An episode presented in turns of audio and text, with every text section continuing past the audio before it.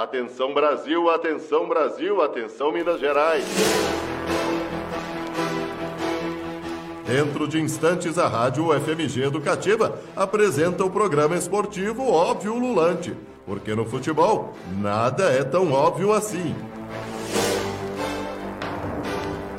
Boa noite a você, ouvinte da rádio UFMG Educativa. Meu nome é Beatriz Calil, está começando mais um Óbvio Lulante, o seu programa esportivo aqui na Estação do Conhecimento, a Rádio FMG. Lembrando que estamos ao vivo na rádio, também no site www.ufmg.br/rádio e, obviamente, no nosso Facebook, facebook.com, arroba. Lembrando que estamos também nas redes sociais, Twitter, arroba UFMG, Facebook, arroba UFMG e Instagram, arroba UFMG. E também, é claro, no seu agregador de podcast favorito, Spotify, Deezer, Google Podcasts, Apple Podcasts e relembrando ao vivo no 104,5 Rádio UFMG. Lembrando que o Óbvio é uma parceria entre o Grupo de Estudos sobre Futebol e Torcidas da Escola de Educação Física, Fisioterapia e Terapia Ocupacional da UFMG com a Rádio UFMG. Então, galera, começando aqui mais um Óbvio Lulante, vamos logo aos nossos boa noites e aos destaques dos nossos comentaristas. Boa noite, Iago Proença, e qual o seu destaque, por favor? Boa noite, Beatriz Calil. Meu destaque da noite é para a Federação Paulista de Futebol, que decidiu por unanimidade que o Campeonato Paulista vai terminar em campo. O regulamento da competição segue mantido, porém ainda não há uma nova data para o reinício da competição. Ficou decidido ainda que todos os atletas e juízes farão testes aí com, do, do Covid-19 antes que as partidas sejam reiniciadas e também as, as partidas não terão a presença do público aí com os portões fechados. Boa noite, Luiz Nicásio, e qual o seu destaque, por favor? Boa noite, Calil. Boa noite, colegas do OV ouvintes. Meu destaque vai para a jogadora Ana Willy Romero, do Betis, que se ofereceu como voluntária para reforçar o sistema de saúde da Espanha. Ela que é formada em medicina e está aí, né, nesse combate à, à pandemia. Boa noite, Thiago Peruc. E qual o seu destaque? Boa noite, Beatriz Calil. Bom, meu destaque, e boa noite para todos os ouvintes também, é claro. E meu destaque de hoje vai para a comissão de clubes que definiu a venda de direitos de transmissões do Brasileirão pelos próximos quatro anos para fora do Brasil. A proposta que, tem, que eles têm na mesa é de 40 milhões, um pouco menos na verdade, de 40 milhões de dólares fixos pelo tempo total de acordo que vai até 2023. E a, a maior parcela do montante vai ficar para os clubes da Série A. Na sexta-feira irá ter uma discussão entre a comissão do, de, de clubes para tentar para ver essas divisões e ver se manda uma outra contra uma contraproposta porque estão achando que esse dinheiro de 40 milhões de dólares por três anos, por quatro anos está muito pouco. Boa noite, Renata, nossa recém é, contratada aqui do Óbvio Lulante. Qual o seu destaque, por favor? Boa noite, Beatriz, amigos do Óbvio e ouvintes. O meu destaque vai para a transmissão de todos os jogos da seleção brasileira da década da Copa de 70 pelo Sport TV. Eu, como historiadora, adoro ouvir casos e assistir esses jogos com o meu pai, contando das memórias dele, é simplesmente maravilhoso. Uma grande nostalgia mesmo. Boa noite, TCC, nosso Thiago Carlos Costa. Qual o seu destaque? Boa noite, Bia. Boa noite, ouvintes ululantes. Então, é, meu destaque, né, é um destaque triste, né, porque a gente relembra hoje 31 anos da tragédia de Hillsborough, né, a tragédia no estádio do Sheffield Wednesday, que mudou para sempre né, os estádios na Inglaterra e trouxe uma nova perspectiva, né? Morreram 96 pessoas no desastre, né? No jogo pela Copa da Inglaterra entre Liverpool e Nottingham Forest em 1989 e a justiça, desde 89. Tivemos um problema ali com o áudio do, do TCC, mas já já a gente volta com ele. Inclusive, sobre o destaque dele, eu indico um podcast do Correspo Premier, correspondentes brasileiros na Inglaterra, que eles falaram sobre esse desastre. É, TJ, boa noite e qual o seu destaque? Boa noite, Beatriz Calil. Boa noite, colegas de óbvio. E boa noite para você, querida e querido ouvinte, que estejam aí bem em casa. O meu destaque vai para a nota oficial do Atlético, publicada hoje à tarde, na qual o clube informa que, devido né, aos cortes, os cortes, cortes drásticos que teve na, na sua receita, não está atrás de nenhum outro jogador, não está procurando jogador do mercado. O mínimo esperado nesse momento, né, Beatriz? É isso aí, TJ. Com tudo parado, não dá para ficar procurando muito jogador, não. E Ives Vieira, boa noite, o seu destaque. Boa noite, Beatriz Calil. Boa noite a todos os ouvintes da UFMG Educativa aqui no Óbvio Virulante. Meu destaque vai para o Cruzeiro. Pois é, o Cruzeiro parece que não vai. Parece que essa crise atual do Cruzeiro, né, sua maior crise em quase 99 anos de idade, vai durar muito tempo ainda.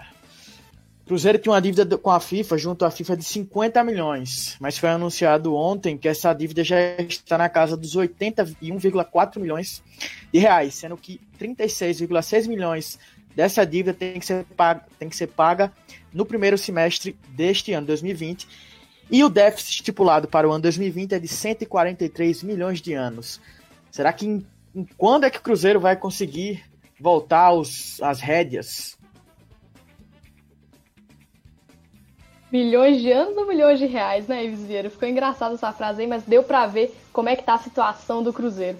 E o meu destaque vai para esse tempo ultimamente de quarentena que o Globo Esporte está fazendo é, vários, vários testes é, no site chamados Chuta Aí, ou seja, você, é, ouvinte, você pode ir lá no Globo Esporte e fazer testes e fa fa falando assim, ah, a escalação do Brasil nos últimos títulos da Copa América, qual que é a escalação dos times que venceram os últimos, últimos brasileirões. Então tá bem legal, tem de vários times e eu indico bastante para passar o tempo na quarentena e exercitar a memória. Então a gente vai para o nosso primeiro intervalo do dia, já já a gente volta, fique com a gente. Ouvinte da Rádio FMG Educativa, dentro de instantes voltamos a apresentar o programa esportivo Óbvio Lulante. São ouvinte da Rádio FMG Educativa. Agora vamos começar o programa com um quadro. De onde vem? Vamos à vinheta. De onde vem? E quem fez o quadro de hoje foi o nosso querido TJ. Vai lá, TJ, contar seu quadro. Pois é, Beatriz, pois é, querida e querido ouvinte do óbvio. Hoje, né, nesses tempos de quarentena, de suspensão das competições é, esportivas, as torcedoras torcedores estão temporariamente suspensos de manifestarem a sua paixão pelos seus clubes nos estádios. Esse local, né, que talvez seja a, o mais emblemático, no qual a palavra torcedor tem a sua plenitude vivenciada. Mas aí você já parou para pensar de onde vem a palavra torcedor? Então nós vamos mostrar para você no quadro de hoje de onde vem. Entre as definições que o dicionário online de português apresenta, torcedor é o partidário de um atleta ou de uma equipe por quem torce nas competições esportivas. Também pode ser o partidário apaixonado de uma política, de um candidato ou de um governo nada mais atual para esse momento, né? Essa definição torcedor.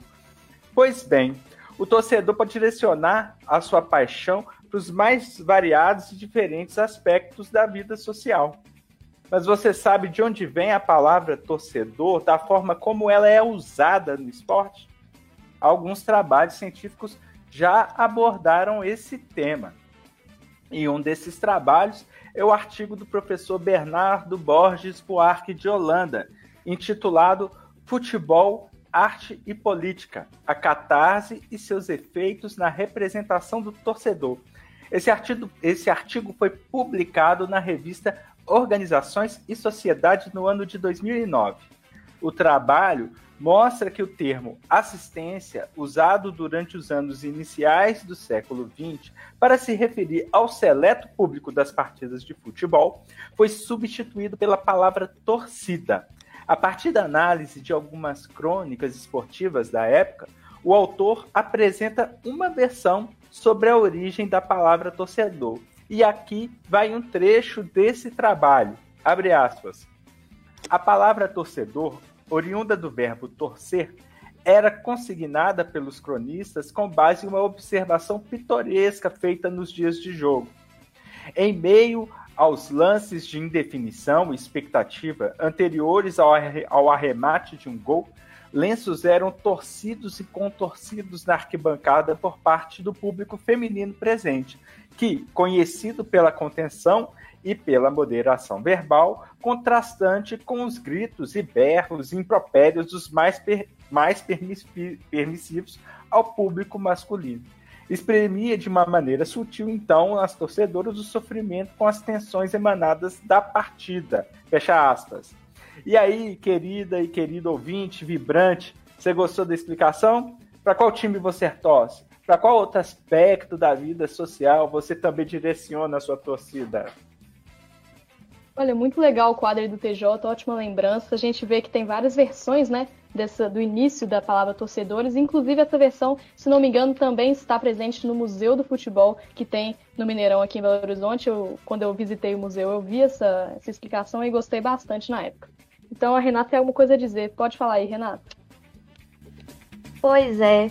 Interessante a gente ver né, a origem dessa palavra torcer vindo das mulheres na arquibancada que é algo que hoje é discutido, é questionado, as mulheres reivindicam seu espaço, seu espaço é, por direito, né? Todas as questões que envolvem o mundo do futebol, toda a sociedade.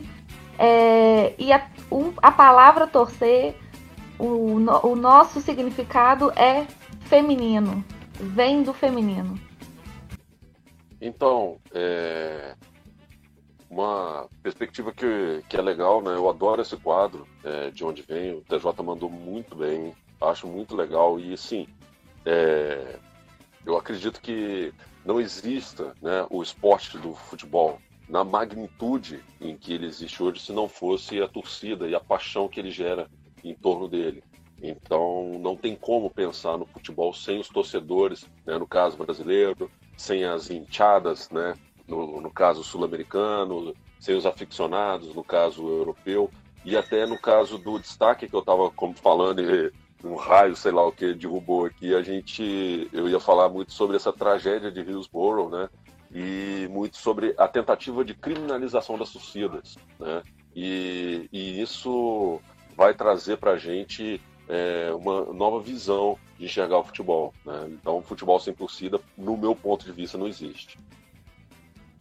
Eu pensei, ao, ao querer comentar esse quadro, eu estava pensando exatamente isso, TCC. O futebol sem a torcida. A gente está vendo tanto aí essa especulação de que eh, os campeonatos irão voltar, mas sem a torcida. Antes do, da pausa do campeonato, teve uma rodada dos, dos regionais sem a torcida.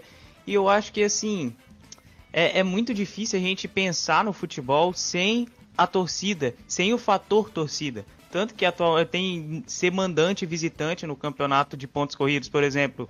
Você tem um turno de visitante, outro turno que você é mandante em jogos né, ali alternados. E por, porque o torcedor faz uma diferença.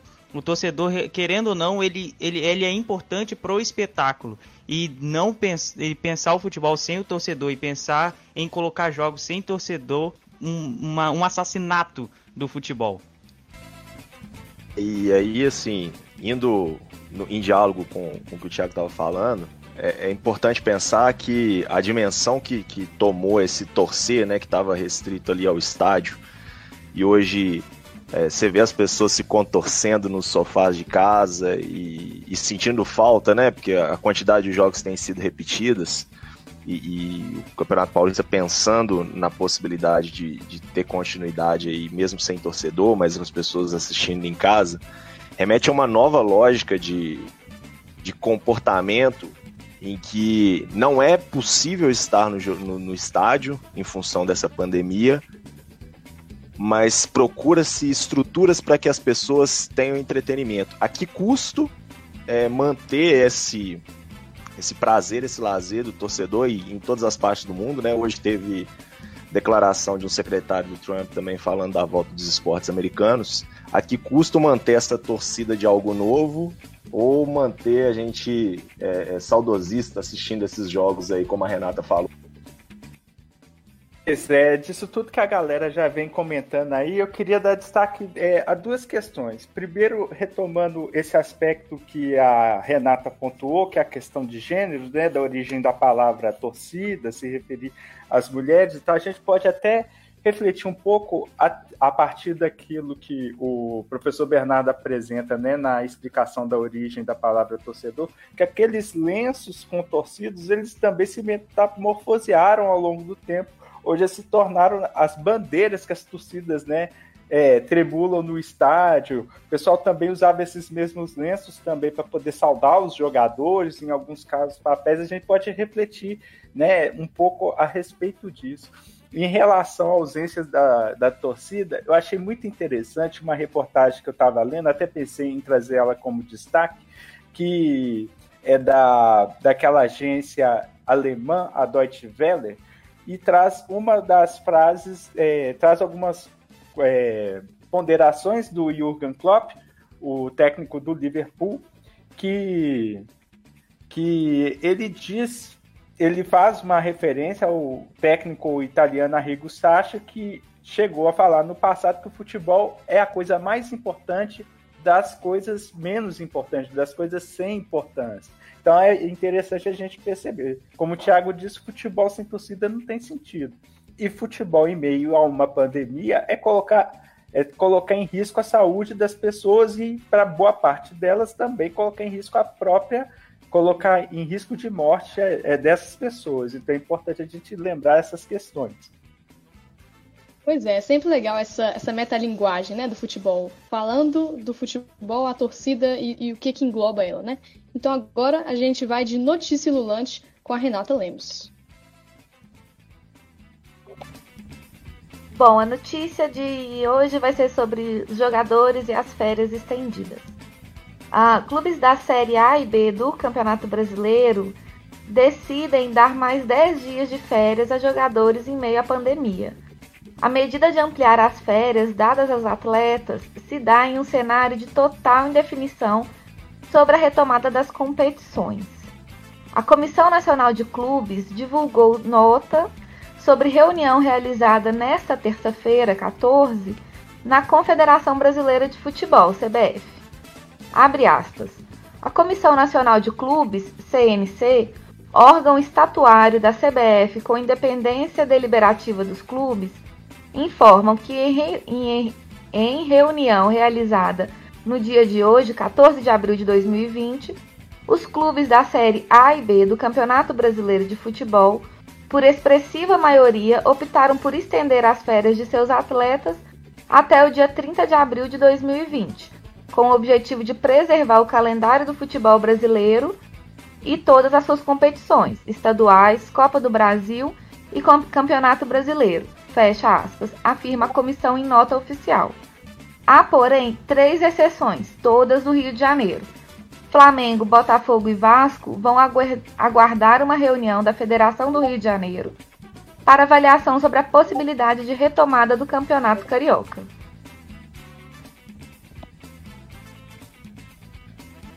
Então, é, a pergunta do Thiago vai até na direção do que eu estava querendo comentar sobre esse, essa, essa notícia aí, assim. O, o jogador, na medida em que essas séries estão sendo antecipadas, né, a cada um período de 12 meses, a, o direito do trabalhador a um, o gozo das férias, é, fica prejudicado e, e, fico pensando assim, em que medida que isso daqui a um tempo vai reverberar é, numa situação em que vai ter mais prejuízo para os clubes do que se eles estivessem pagando o salário agora. Por quê?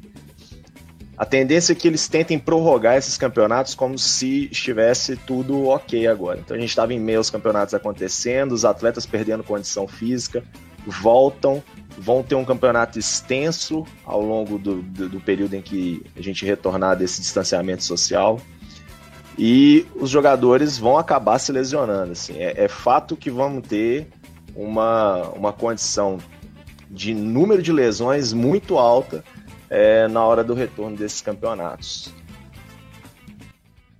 Então, eu queria fazer um comentário bem breve dessa, dessa nota que a Renata trouxe, que, que é uma observação que eu fiz dos clubes que, é, que não se posicionaram a princípio, que são do Rio de Janeiro. Flamengo, Botafogo e Vasco.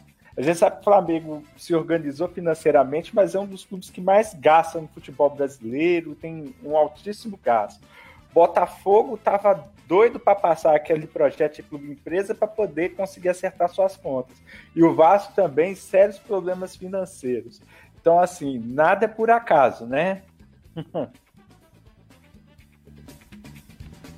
É, sobre essa discussão que a gente estava tendo aí em relação à parte física, né, o que se perde com essa paralisação e tudo mais, é interessante a gente ver que os clubes estão tentando de alguma forma à distância manter algum treinamento físico com os atletas e tudo mais.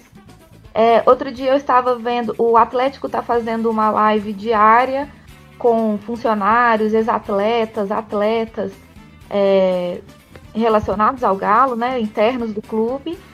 E cada live com uma discussão com uma temática diferente. E outro dia eu estava assistindo é, sobre o futebol feminino e o Hoffman, que é o técnico do profissional feminino do Atlético, fez um pedido durante a, transmissão ao vivo de quando retornar o, o calendário, quando tiver alguma perspectiva de retornar as competições, que se, te, se deem prazos é, aceitáveis para os clubes para treinamento, para volta de condição física dos atletas, que é uma coisa muito importante, né?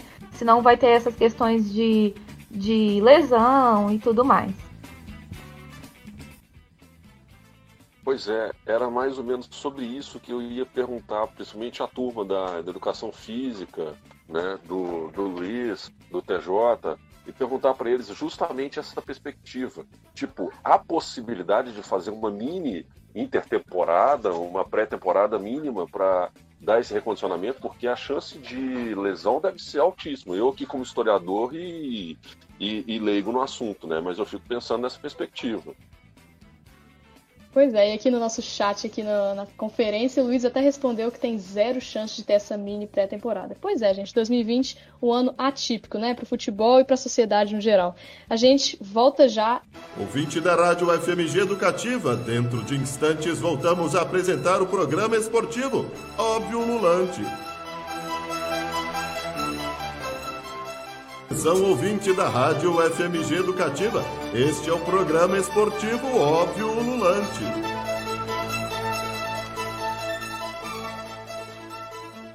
Voltamos com o Óbvio Ululante de hoje, dia 15 de abril de 2020. Lembrando que estamos de casa, cada um na sua casa, fazendo como deve ser, já que a gente pode ficar em casa nesse período de distanciamento social. E agora vamos iniciar o nosso, nosso bloco com mais um quadro, Futebol e Arte. Vamos à vinheta.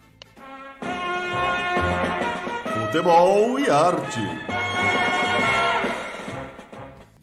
E quem fez o quadro essa semana foi o nosso querido TCC. Vai lá, TCC.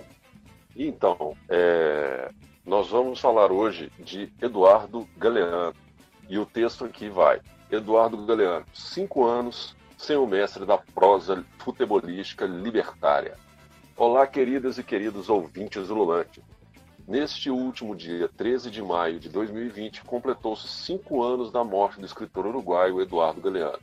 Pude acompanhar pelas redes sociais algumas manifestações de homenagem ao autor e outras em relação à vida e obra. E aqui também faremos reverência à vida e obra do autor de forma breve. Eduardo Rubens Galeano nasceu em Montevidéu, capital do Uruguai, no dia 3 de setembro de 1940 e desde cedo manifestou seu interesse pelo jornalismo e a crítica política e social. Trabalhou como jornalista, chefe de redação e editor em jornais uruguaios. Com forte pensamento à esquerda, publicou em 1971 o livro As Veias Abertas da América Latina, obra na qual Galeano faz uma análise histórica da dominação e expropriação da América Latina, desde o século XV até o século XXI. Esta obra se tornou um marco para o pensamento da resistência latino-americana e marcando a trajetória de Galeano, que acabou preso em 1973 no Uruguai, que já vivia naqueles tempos a ditadura. Se exilou na Argentina, porém logo depois precisou exilar-se na Espanha. Galeano só retornaria a viver no Uruguai em 1985, quando a ditadura já havia encerrado. Além do posicionamento político e obras críticas ao capitalismo e à exploração do povo, Eduardo Galeano tem uma obra-prima sobre futebol, e é sobre ela que eu gostaria de convidá-los a mergulhar. Galeano tem publicado no Brasil duas obras fundamentais para quem curte futebol, suas histórias e memórias. O primeiro deles é o livro Futebol ao Sol e à Sombra, publicado em 1995 e que faz um passeio histórico dos primeiros jogos de bola da humanidade, da regulação do jogo na Inglaterra. Ele vai falar dos grandes craques do futebol, os times memoráveis, né? além de passear os jogos das taças Libertadores da América e as Copas do Mundo, isso incluindo até 2014. Com um texto preciso, Galeano critica o que ele chama de tecnocracia do esporte, onde o dinheiro e a cultura do resultado sepultaram o encantamento pelo jogo. Quando diz, abre aspas, a história do futebol é uma triste viagem do prazer ao dever. Em 2018, foi publicado um livro póstumo de Galeano, chamado Fechado por Motivo de Futebol, outra ou Fechado por Motivo de Futebol, outra obra genial que traz um passeio pela história e cultura do futebol por meio de uma coletânea de textos do escritor uruguaio. Nessa obra podemos observar as transformações do futebol ao longo do século XX e XXI, mas podemos visitar as memórias do próprio Galeano sobre os seus jogos, os craques e os significados do futebol, como ele mesmo afirma ser o futebol um espelho do mundo. Desculpe me alongar aqui com essa brevíssima homenagem ao escritor Galeano, Eduardo Galeano, mas sua obra é fascinante e preciosa para quem gosta de olhar para o mundo pelo prisma do futebol e de suas lutas sociais. A paixão pela vida e pelo futebol é algo que perpassa os textos de Galeano. E com uma dessas frases, encerro por aqui. Abre aspas. Ganhamos, perdemos. Igualmente, nos divertimos. Fecha aspas. Fica a dica, pessoal. Leiam e conheçam Eduardo Galeano. Abraços ululantes. Olha, primeiramente queria parabenizar o TCC pelo quadro, um belíssimo quadro. Eu mesma não sabia que o Galeano escrevia também sobre esportes, era um grande admirador do esporte, do, do futebol. Mas aí, fazendo uma correçãozinha básica, no começo né, do texto você tinha falado 13 de maio, a, gente, é, a morte dele foi 13 de abril né, de 2015, né, pelo que eu vi aqui, fazendo cinco anos da morte. Essa, essa quarentena tá deixando a gente doido, né, TCC? Bom, fala não, Bia. Eu, eu escrevi no texto aqui 13 de maio, eu já tô em maio, né? A gente ainda tá em abril. Meu Deus. É tudo para ver se acaba essa logo, essa quarentena. se acabar essa quarentena é, né, segundo alguns estudos aí em 2022, mas tomara que não. E sobre, é, sobre até a história do futebol e, e, futebol e arte, no caso, né, escrita sobre futebol, o GFUT, assim, é, é, um dos únicos que eu vejo a gente de, de analisar o futebol por esse prisma. Quando eu entrei no GFUT, eu, eu, eu realmente eu não imaginava que existia estudos sobre futebol como a gente como a gente desenvolve até é, de, de pesquisas ou algo assim, é uma abordagem nova ao futebol.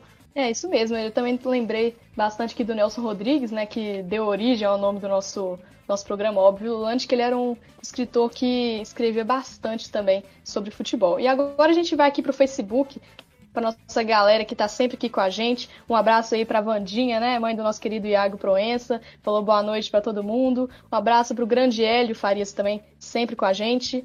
É, abraço para o João Pedro Pereira Lima, elogiando aqui o Thiago, falando que ele é o ídolo dele. Thiago cheio do Suns, hein, Thiago?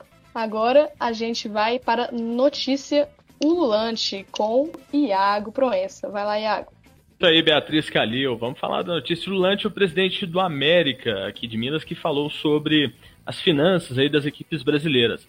O presidente da equipe mineira, em entrevista à TV Band na tarde de ontem, externou sua preocupação com o futuro das equipes e cobrou mão firme da Confederação Brasileira de Futebol no enfrentamento da crise econômica. Vamos abrir aspas aí para o que disse o presidente do América. Enquanto não se definir, temos X dias não sairá o calendário, não sairá uma decisão. A gente vai poder voltar a treinar e jogar de portões fechados. E acho que só será um caminho. Uh, vamos seguir em frente. Vamos saber o tamanho do estrago somente depois. a televisão já parou de pagar alguns campeonatos regionais, o que afeta os clubes diretamente. Confesso que a televisão, que se Tivemos um probleminha aqui com o áudio do Iago. Essa chuva aqui em Belo Horizonte está realmente muito inconveniente com o nosso programa, mas terminando aqui a notícia, é... a televisão já parou de pagar alguns campeonatos regionais, o que afeta os clubes diretamente. Confesso, se a televisão não pagar os campeonatos nacionais, aí sim teremos problema. E a CBF vai ter de atuar com mão firme. Ou ela banca isso, ou teremos problema, disse o dirigente americano.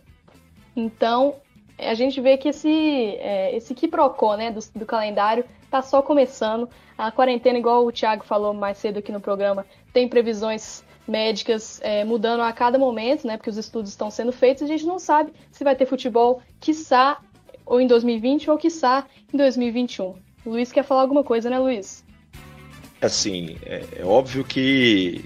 Óbvio, é engraçado, né? Sempre que eu vou usar essa palavra aqui no programa, eu, eu começo a rir sozinho. É, o, o, o, fato dos clubes estarem numa situação econômica complicada é, escancara uma condição de organização financeira muito precária para todos os clubes. assim. É, a gente está aí entrando no segundo, terceiro mês né, de, de, cancelamento dos campeonatos, essas coisas, suspensão dos campeonatos, e, e os clubes já estão em desespero. Você pensa que, que a situação do Cruzeiro, por exemplo, foi de, de anos para frente aí de cotas de televisão já antecipadas, isso não é uma exclusividade do Cruzeiro. Então, é, essa crise do mercado futebolístico brasileiro e de alguns outros países também acaba escancarando essa condição é, é, precária de organização do futebol no país e de outros esportes também.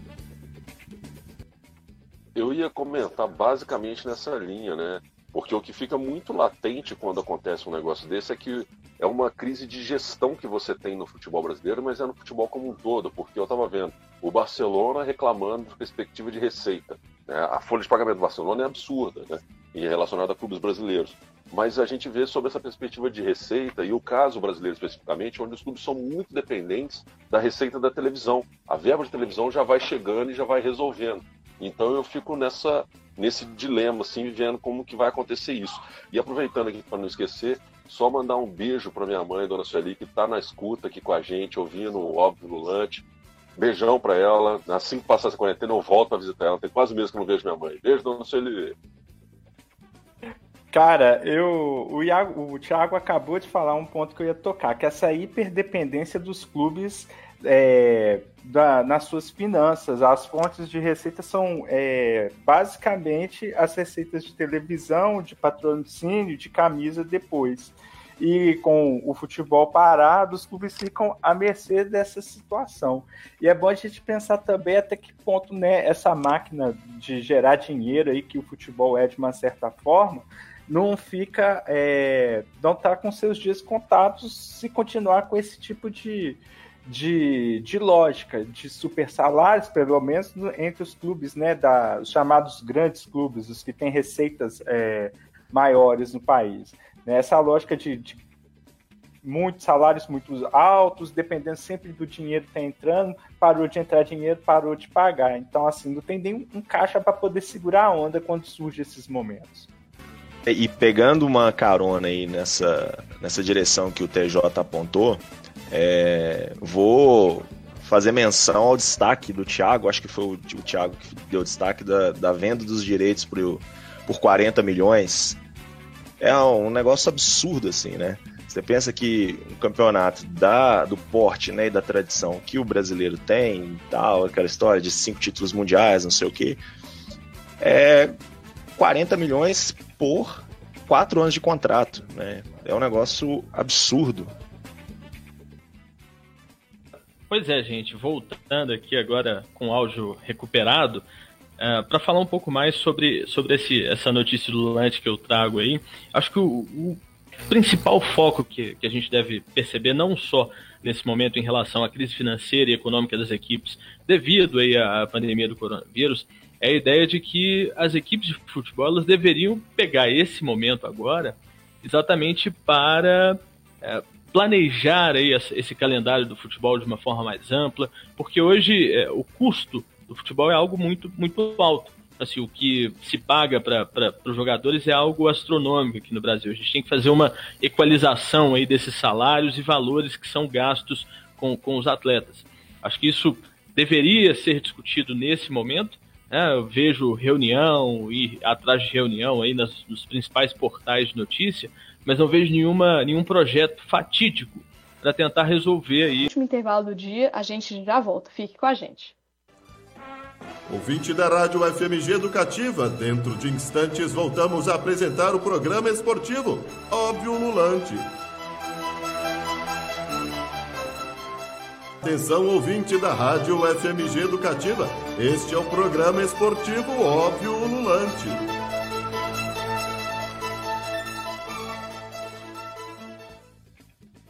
Voltamos com o Óbvio Lulante, último bloco do programa de hoje, 15 de abril de 2020, que estamos fazendo de casa, cada um na sua casa, como deve ser. Agora iremos de frase do dia. Frase do dia. Quem fez a frase do dia hoje é o Ives Vieira. Vai lá, Ives. Zé Calil e todos os que estão nos ouvindo. Né? Na última sexta-feira, dia 10 de abril, o meu campista Natan, do Atlético Mineiro, em entrevista à Record TV daqui de Minas, deu declarações polêmicas sobre o ex-técnico do time, Rafael Dunamel. Abre aspas para Natan. A gente era acostumado, era bitolado em um esquema e só jogar de um jeito. Então chega um técnico e quer que a gente jogue de outro jeito. Aí alguns jogadores começam a não gostar e o técnico gostava de bater de frente. Dudamel era um técnico que queria muito mandar, mandar e mandar. Ele deixava a gente trancado no CT, alguns, jogador, alguns jogadores não gostavam disso e acabam ficando de saco cheio. Fecha aspas para Natan. Amigos da mesa virtual e quem está nos ouvindo, o que vocês acharam dessas declarações que tanto repercutiram, fizeram que o próprio Dudamel respondesse ao jogador e que o presidente do Atlético, Sete Câmara, também falasse sobre o caso? Então, é, eu vou direto aqui já na resposta do Dudamel e que para mim diz muito, né, sobre a postura do, do Nathan. Dudamel, né, não abre aspas porque eu não lembro exatamente a, a, resposta dele, mas ele fala que isso explica por que, que não deu certo na Europa, né? É o cara que questiona aquilo que está sendo sistematizado, organizado pelo treinador, é, não, não vai dar certo na Europa mesmo, que a galera tá acostumada, assim, um padrão, tem uma, uma organização e, e, e precisa, assim, na medida em que aquilo que está tentando ser implementado não funciona, abre-se o diálogo, mas o cara simplesmente, você assim, eu tava fazendo uma coisa e o cara vem fazer outra, se o cara tá chegando para fazer outra é porque a coisa que estava sendo feita anteriormente não estava dando certo. O Natan deu um tiro no pé para mim. Gente, é, pegando essa esteira do que o do que o nosso Luiz estava falando aí, eu eu fico tentando imaginar o que que, o que, que passa uh, especificamente na cabeça dos, dos nossos jogadores, dos nossos atletas. Você acha que cria-se uma, uma crise desnecessária, e aí a fala do atleta deveria ter sido evitada, uh, acho que pela própria assessoria dele. Acho que tem, tem coisa que você pode deixar mais interna. É lógico que a gente percebia nitidamente que alguma coisa estava acontecendo. Uh, e especificamente falando sobre o rendimento do clube em campo. Assim, a, aquilo que o treinador vinha treinando, ela, ele não conseguia corresponder dentro de campo e essa cobrança exacerbada do próprio Dudamel para os atletas também, ela, ela era, era um complicador. Eu era um, eu não vou dizer que era um grande defensor aí do, do Dudamel como técnico, mas eu acredito que deveriam ter tentado ali escolher melhor um, um nome anteriormente para evitar aí essa, essa falha terrível. Sobre essa questão que foi levantada aqui por só na frase, né? Eu acho que essa fala do Natan fala diz mais sobre o jogador, Natan, do que propriamente sobre o Dudamel. O Dudamel deixou a seleção venezuelana, um projeto que ele, sei lá, poderia ah, dificilmente chegaria, mas poderia chegar numa Copa do Mundo em 2022, né, no Catar, que a gente nem sabe se vai ter e aceitou esse convite e passou menos de três meses aqui no Brasil, dez jogos, salvo engano. E o clube nem, nem levou em conta essa questão, do que o cara deixou tudo no país dele, onde ele era o técnico da seleção do país, para vir para cá, tentar realizar, implementar um novo sistema, um sistema organizado, para o cara vir e falar isso. Eu quero saber como é que Natan vai se adequar ao trabalho de São Paulo, que deve ter mais deve ter mais apoio dos dirigentes. Acredito que não vai não cairá com 10 ou 20 jogos, né? Mas também não dá para duvidar dos dirigentes brasileiros. Então, eu também fico pensando, sabe, Ives, nessa perspectiva que você estava falando. A falta de convicção, né? Faz um cara vir da, de um país né, estrangeiro, onde tem uma outra cultura futebolística, e aí não dá suporte pro cara. Não dá. É, eu, eu nunca imaginei um negócio desse. O cara começa em janeiro, em março, tchau e benção. Então, assim, agora, isso da fala do Natan só reforça aqueles caras das teorias conspiratórias que ficam nas redes sociais, principalmente no Twitter, falando, ah, o grupo fez isso, ah, o grupo derrubou o jogador. E aí o cara só reforça isso. Então, assim, é muito complicado quando você fala de um elenco onde tem jogadores que dominam no grupo. E a gente viu isso no, no Cruzeiro no, no, ano passado. Então, é, é muito emblemática essa fala do Natan.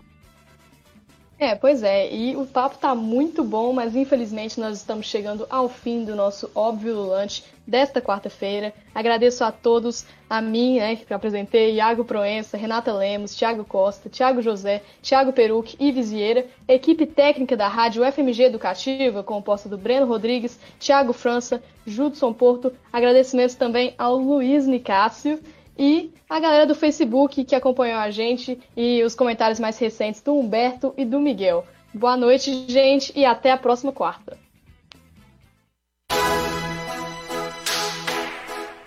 Atenção, rede da UFMG Educativa. Termina agora a transmissão do programa esportivo Óbvio Lulante. Porque no futebol, nada é tão óbvio assim.